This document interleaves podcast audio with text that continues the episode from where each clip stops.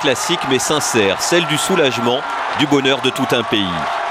Car l'Allemagne attendait ce match contre l'Argentine au moins autant que la France attend la rencontre face au Brésil. Et hier, après un match qui est allé au bout de ce qui est permis, les supporters ont aimé ce qu'ils ont vu. J'ai apprécié l'état d'esprit. Les joueurs n'ont jamais baissé les bras et ça a fonctionné.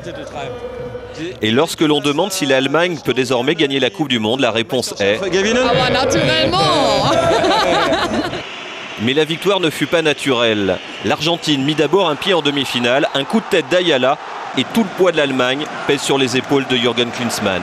Le sélectionneur doit attendre la fin du temps réglementaire pour voir Klose égaliser. Être à la tête de l'équipe du pays hôte nécessite parfois de se défouler. Comme la France en 1998, l'Allemagne gagne son quart de finale au tir au but. Face à des Argentins décevants, la Mannschaft remplit son contrat minimum. Ce matin, les rues de la capitale étaient calmes et les Berlinois sereinement satisfaits. C'est important pour le pays cette victoire. C'est aussi une façon d'être bien représenté. Car au-delà de la pelouse, il y a l'image du pays hôte.